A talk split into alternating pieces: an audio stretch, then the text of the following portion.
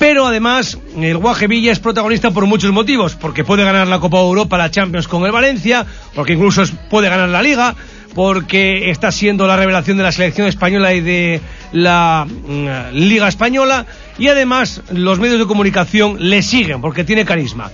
Y Canal Plus ha estado hoy en Asturias, concretamente en Mareo. Vamos a saludar a nuestra compañera de Canal Plus, Noemí de Miguel. Noemí, muy buenas tardes. Muy buenas tardes. Y encantado de saludarte. Igualmente. Noemí la podéis ver todos los domingos en el Día del Fútbol, en Digital Plus, eh, bueno, pues con los reportajes y con las noticias que van llegando a la redacción.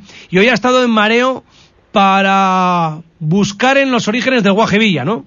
Eso es, vamos a, bueno, vamos a tener a David el próximo domingo como invitado y queríamos buscar, pues un poco lo que solemos buscar en Canal Plus, que es eh, ese otro lado, no lo típico, el reportaje típico del marcando goles, porque eso lo podemos ver prácticamente todos los domingos, espero que lo veamos esta noche con la selección, sino buscar un poco su historia y sus orígenes, y hemos ido a Mareo, hemos estado hablando con Kini, hemos estado hablando con Acebal, hemos ido a ver, pues, las cabañas que Mareo están preparando para el campus de verano, que tanta fama tiene en toda España y al que todos los chavales se quieren apuntar, y que además a partir de este año pues va a tener eh, una cabaña dedicada al Guajevilla. Sabes que eran siete hasta el momento, cada una con su nombre, con los jugadores del Sporting que han llegado a ser internacionales y este año va a tener la suya y hemos estado ahí buscando un poco, buscando la anécdota, esos primeros partidos, de cuándo llegó a jugar de, y siempre, la verdad que me he quedado con la impresión de que aquí es fundamental el guaje que ha marcado una época que ha sido un, un antes y después también en lo que es la cantera de, del Sporting, de lo que, de todo el producto que ha salido del mareo y que todo el mundo reseña su capacidad de trabajo y su humildad.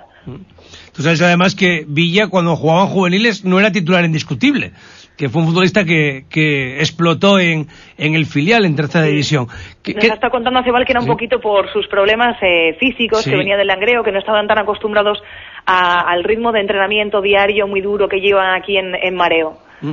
Hoy os vais además al pueblo de Villa, ¿no? Aunque esto es un poco secreto, ¿no? No, debería enterarse No, debería enterarse nadie, en realidad, porque lo que queremos es eso, es prepararle la sorpresa y no hablar eh, de él con él, eh, ni algo que, sino buscar algo que le pueda sorprender. Y digo, bueno, pues creo que lo mejor ha sido eso, acercarnos y hablar con gente que ha formado parte de su vida y que sobre todo le tiene muy presente, que es una de las cosas que me ha llamado la atención y por eso queríamos ir a tuya y por eso vamos a vivir con la gente de su peña, que también es algo sorprendente, no es una peña del Sporting, sino que es una peña de David Villa, el partido de la selección española. Mm. Eh, Noemí, eh, ¿cómo has visto Mareo? ¿Cómo, ¿Cómo se ve al Sporting desde fuera en segundo? Bueno, pues la verdad es que me pareció un club muy real. En toda España, yo siempre les, les he dicho que, porque se les veía las ganas, siempre eh, un poco la pesadumbre o la pesadez del sueño de regreso a primera y que lo tienen un poco como, como una cruz y como un objetivo y, yo creo que lo mismo que no se debe agobiar Villa cuando no consigue marcar ese gol, no se debe agobiar la gente del Sporting que, que ven que se aleja un poco esta temporada, eh, la posibilidad de volver a primera, porque siempre están ahí, yo creo que llegará, que va a llegar. Y sobre todo he visto, hemos podido entrar en el vestuario de Mareo, que es muy auténtico, muy auténtico. Estamos acostumbrados a ver imágenes de grandes vestuarios, de grandes estadios, todo muy limpio, muy pulcro, ahí su camiseta, pero este era auténtico, con la mochila, las botas de todos, el que tiene cuatro pares, el que tiene cinco, el que se deja la chaqueta, el que se la lleva puesta, y ha sido genial, la verdad que ha sido una experiencia muy bonita. Con sabor, ¿no? Se dice. Con sabor, sí, sí, sí, muy real. Noemí, ¿y cómo veis a Villa desde, desde Madrid? Bueno, pues es la verdad que es referente. Es sin duda, yo creo que hay muy pocas dudas. Eh, lo podemos leer todos los días en los periódicos deportivos sobre quién debe ser titular en el Valencia, quién debe ser titular en la selección española y, siempre se espera. Lo que pasa que no sé por qué siempre sorprendió o no sorprendió, porque aquí dicen que ah, hay gente que dice que exageraron pagando lo que pagó el Zaragoza por él ahora se ha visto que es mentira. Que pagó el Valencia demasiado por él para Zaragoza, se ha visto que es mentira. Y yo creo que lo que se espera muchas veces desde Madrid es cuál va a ser su próximo destino, que no creemos que se vaya a quedar en Valencia, sino que si será el Chelsea, si se quedará en España, elegirá un Madrid, un Barcelona, si dónde va a ir, porque la verdad que por su juego eh, tiene verticalidad, siempre tiene idea la cabeza, bueno, la, la portería metida y marcada en la cabeza, sabes le ves por su juego que aunque no esté mirando sabe exactamente en todo momento dónde está y dónde tiene siempre puesto el punto de mira, que es muy echado para adelante que dicen en Madrid eh, y que es muy decidido, muy líder.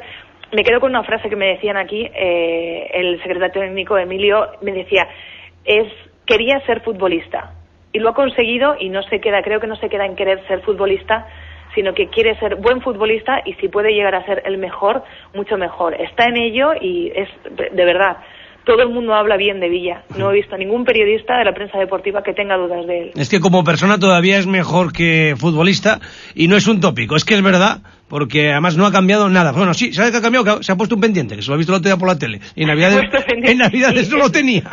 Pero ha debido ser siempre muy presumido también, ¿no? He leído que lo de peluquero y ese tipo sí, de Sí, bueno, los pelitos así, la ropa así, eso que, parece como que va desaliñado con los pantalones rotos y despeinados, resulta que se chora y se chora cuidadosamente desaliñado. Eso es, eso es. Es el matiz. Eso es. Noemí, el reportaje es el domingo con Morientes, los dos en el estudio en Madrid, ¿no? Van a estar los dos, vienen David Villa y viene Morientes, y a partir de las 7 de la tarde en Canal Plus, allí van a estar nuestros protagonistas del programa. Bueno, pues eh, estaremos atentos al Día del Fútbol el domingo en Canal Plus y ojalá que además para completar ese reportaje pues el guaje se luzca esta noche en el partido frente a Islandia. que marque, porque me han dicho que tiran petardos cada vez que marca desde que es profesional y espero que haya muchos petardos esta noche en tuya. Así es verdad. Un besito, Noemí. Un beso, hasta luego, gracias. Noemí de Miguel, compañera de Canal Plus. Bueno, es eh, algo que desde luego invita a sonreír cuando estamos en esta semana así con la moral tirada por los suelos, por lo menos comprobamos que, aunque sea a través de Villa como hilo conductor,